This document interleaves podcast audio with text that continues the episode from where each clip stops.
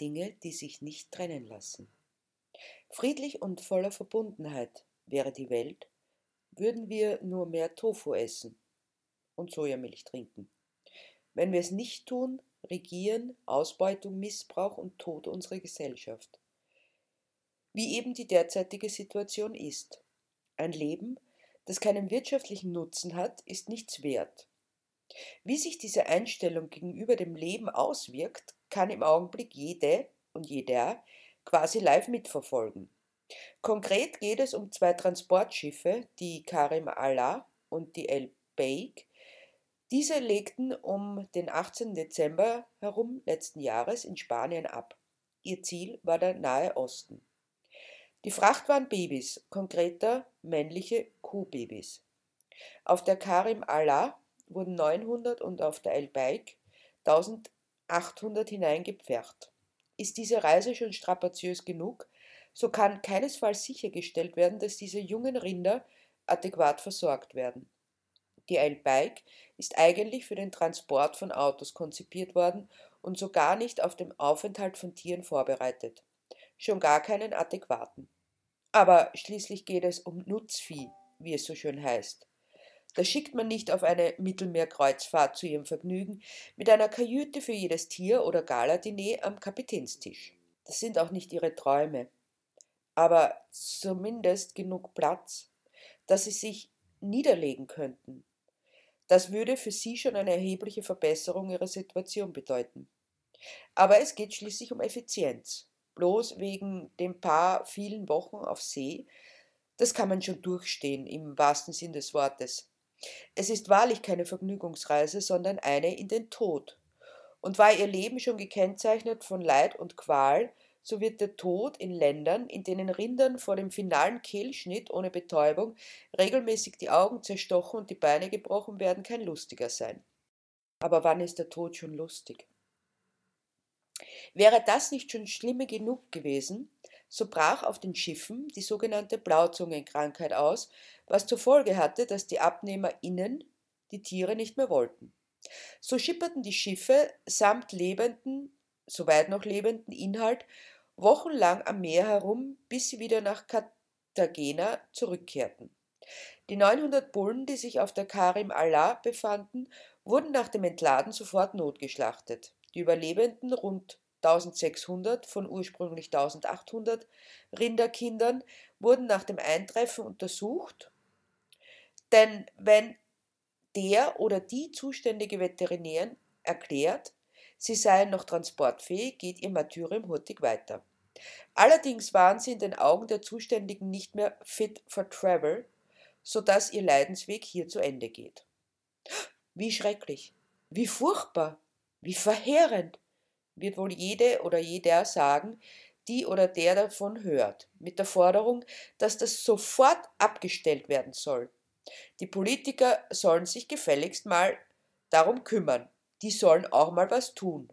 Tönt es weiter. Wahlweise werden natürlich auch wieder Stimmen laut, dass allein die EU daran schuld sei. Damit wurde dem Unmut kundgetan, dem überbordenden Mitleid mit den Tierbabys Ausdruck verliehen, so dass wir uns dem Cappuccino am besten mit ganz viel Milchschaum oder dem Käseteller wieder mit Genuss widmen können. Denn sonst kann man schließlich nichts tun.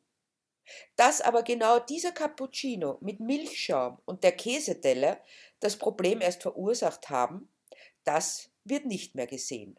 Scheinbar kommen diese männlichen Kälber aus dem Nichts, um direkt in die Hölle transportiert zu werden. Millionen trifft es jedes Jahr. Das sind keine Ausnahmen, sondern die Regel. Und sie kommen auch nicht aus dem Nichts, sondern sind quasi das Nebenprodukt der Milchindustrie. Aber schauen wir uns diese mal näher an. Will man der Werbung Glauben schenken, so gibt es neben den etablierten Rinderrassen wie Angus, Galloway, Weißblau Belgier, deutsche Holsteins, Fleckvieh etc. noch weitere spannende Auswüchse der Zucht, wie die schokoladegebende Lila Kuh oder die berühmte Milchkuh. Bei letzterer handelt es sich um eine ganz besondere Züchtung, die wieder alle Gesetze der Natur zustande gebracht wurde. Denn in der Natur ist es so, dass Säugetiere, Dazu zählen Kühe ebenso wie Menschen, Hunde und Katzen, Ratten und Mäuse, ja sogar das Schnabeltier, das Eier legt und die Babys mit Milch füttert. Aber genauer hin, die Säugetiermama bloß dann Milch haben, wenn sie ein Baby bekommen haben. Das ist auch gut und richtig so.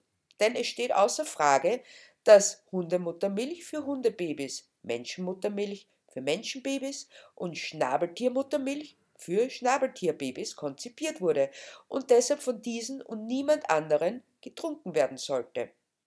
Schon aus den körperlichen Unterschieden zwischen Maus und Hund und Schnabeltier zum Beispiel lässt sich erkennen, dass die verschiedenen Säugetiermilcharten andere inhaltliche Zusammensetzungen aufweisen. Eben das Beste für ihr Baby. Das gilt für alle, alle, alle, alle Säugetiere. Ja, außer für die Kuh. Denn da gibt es schließlich die Rasse Milchkuh. Die kommt auf die Welt, wächst heran und sobald sie der Pubertät entwachsen ist, beginnt sie mit der Milchproduktion. Zu dem einzigen Zweck, dass Menschen diese trinken, in den Kaffeeschäumen, Käse, Joghurt, Butter, Topfen und vieles mehr daraus machen können und die Pharmafirmen ihnen immer noch erzählen, sie sollten auch viel davon zu sich nehmen, denn sonst gibt es keine Osteoporose und sie bleiben auf ihren Medikamenten sitzen. Oder sagen Sie das nicht? Nein, Sie sagen, Milchprodukte konsumieren, das gibt Kalzium, das die Knochen und die Zähne stärkt, gerade um keine Osteoporose zu bekommen. Natürlich kommt es dann dazu, was auch in deren Absicht liegt. Schließlich kommt es nicht gut an, wenn man dem Menschen offen und ehrlich sagt, tut was für die Entwicklung eures Darm-, Prostata- oder Brustkrebs. Da muss man schon subtiler vorgehen. Erst einreden, dass es gesund ist, um hinterher heilen zu können, was man angerichtet hat.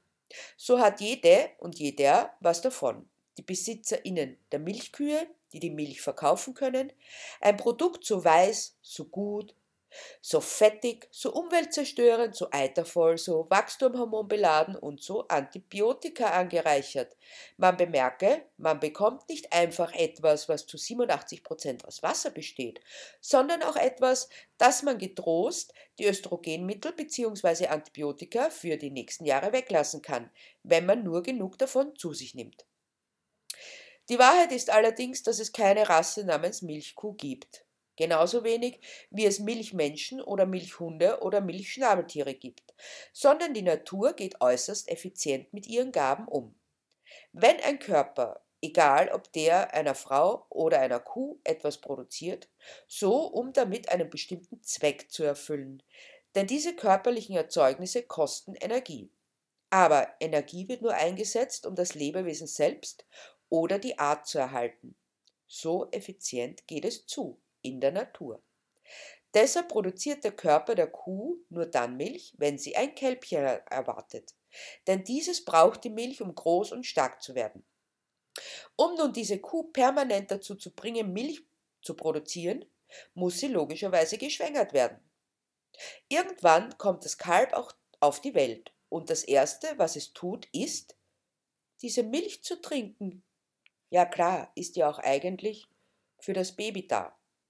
Nur ist der Mensch, dem die Kuh gehört, der Meinung, er will die Milch haben. Deshalb ist das Baby ein Störfaktor und wird quasi gleich nach der Geburt der Mutterbrust entrissen. Was ist das auch für eine Unart? Manchmal sieht man in der Werbung eine lustige Kuh, die dem Menschen ihre Milch bringt. Das suggeriert, dass sie ihr Baby von sich stößt, um die große Ehre zu haben, diese weiße Flüssigkeit dem Menschen zu geben, die ihr doch so viel Gutes erwiesen haben, wie sie zum Beispiel ihr Leben lang an die Kette zu legen. Da muss man doch dankbar sein, vor allem als Kuh. In Wahrheit schreit die Mutter tagelang nach ihrem Baby, das sie umsorgen und behüten möchte. Bis zu elf Monaten werden Kälber in der Natur von ihren Müttern gesäugt. Nur hier darf sie es nicht. Doch was geschieht mit diesen Kälbchen?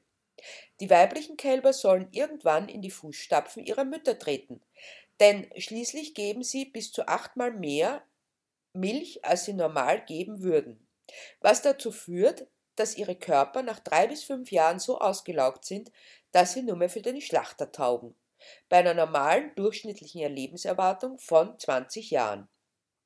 Die weiblichen Kälbchen kommen in sogenannte Kälberboxen, in Einzelhaft also, weil sie so schrecklich gerne saugen, und wenn sie nicht alleine wären, würden sie ständig an ihren Leidensgenossinnen herumsaugen.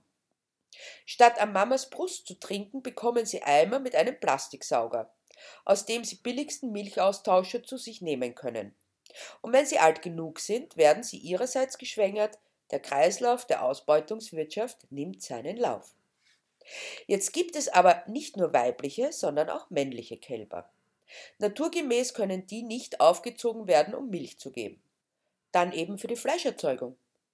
Das geht aber leider auch nicht, weil ihre Mütter auf Milchhochleistung gezüchtet wurden und nicht auf Fleischgewinnung, sodass diese Babybuben nur sehr langsam und zu wenig an Gewicht zulegen, damit es effizient wäre. Und Effizienz ist das Wichtigste. So viel Ertrag in so kurzer Zeit mit dem geringsten Einsatz wie möglich. Das ist das Credo. Aber diese verdammten kleinen Bullen erfüllen keine einzige dieser Vorgaben. Das bedeutet nichts weniger, als dass sie für die Intensivleidensindustrie überflüssig sind. Überflüssiges Leben, wertloses Leben, nach der Logik der so hochgepriesenen Marktwirtschaft. Ein kleines Baby, das keiner haben will, das nur unnötig Geld kostet, aber nichts einbringt, denn man stelle sich vor, diese undankbaren Geschöpfe wollen trotzdem fressen und einen Platz zum Schlafen haben.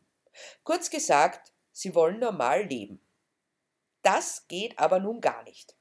In manchen Gebieten wird das Problem damit gelöst, dass man sie irgendwo hinstellt, um sie verhungern zu lassen. Also dort, wo es keiner hört. Manchmal wird ihnen auch das Maul zugebunden, dann können sie nicht schreien. Wie zum Beispiel bei der Erzeugung von Büffelmozzarella in Italien. Was man nicht sieht, braucht man auch nicht zu beanstanden. Denn dann kann man sich immer noch einreden, dass es das nicht gibt und den herrlichen Mozzarella ohne Gewissensbisse genießen. Jetzt ist aber die Gefahr in unseren Breiten zu groß, dass solch ein Vorgehen entdeckt wird. Und wenn dann die Entdecker auch noch darüber reden, dann wird es haarig. Also, wohin mit diesen überflüssigen Geschöpfen? Da kommt man drauf, dass es andere Länder gibt, die diese armen Geschöpfe doch haben wollen.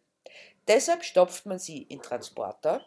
Sobald sie die Grenze überschritten haben, geht es einen nichts mehr an. Es interessiert einen nicht mehr, was mit ihnen geschieht. Natürlich weiß man, dass sie über viele Stunden hinweg unversorgt auf LKWs verbringen müssen. Genauso wie man sich darüber im Klaren ist, dass sie in den Nahen Osten nicht am Luxusliner fahren, um dann grausamst ermordet zu werden. Aber offiziell geht es einen nichts mehr an. Es wird Stillschweigen darüber gewahrt, so dass außerhalb der Wahrnehmung der breiten Öffentlichkeit zu jenen unglückseligen Schiffstransporten kommt, die weder Tierschutz noch andere Vorgaben kennen. Das wäre wohl auch noch viele Jahre so weitergegangen, wäre es nicht zu diesen unsäglichen Vorkommnissen auf der El Beik und der Karim Allah gekommen, die nun beim besten Willen nicht mehr einfach unter den Teppich gekehrt werden konnten sondern ihren Weg in die Medien und damit an die Öffentlichkeit fanden. Da endlich ging ein Aufschrei durch die Bevölkerung, die völlig überrascht von etwas war, was TierrechtsaktivistInnen schon seit Jahren immer wieder dokumentieren, aber niemand wirklich interessiert hat. Es hat schon etwas von Heuchelei und Doppelmoral, dass plötzlich etwas thematisiert wird, das alltägliche, grausame Praxis ist. Natürlich ist es gut, dass es endlich geschieht.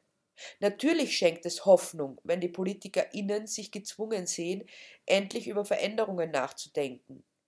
Aber wie viele Generationen an Tierbabys wurden bereits auf diese Weise verheizt, ohne dass noch nur irgendwer ein Ohrwaschel gerührt hätte? Es bleibt nur zu hoffen, dass diese wunderbaren Geschöpfe nicht umsonst dieses Martyrium durchstehen mussten, sondern dass es zu massiven Verbesserungen kommt. Doch letztlich können massive Verbesserungen nur durch einen Systemwandel erreicht werden, der darauf hinausläuft, dass wir aufhören, diesen Babys das wegzunehmen, was ihnen zusteht, ihre Mütter und ihre Nahrung, indem wir aufhören, uns mit Hilfe massiver Gewalt ihre Milch anzueignen, um so ein friedliches und liebevolles Miteinander zu ermöglichen. Eine Welt voll Love, Peace and Tofu.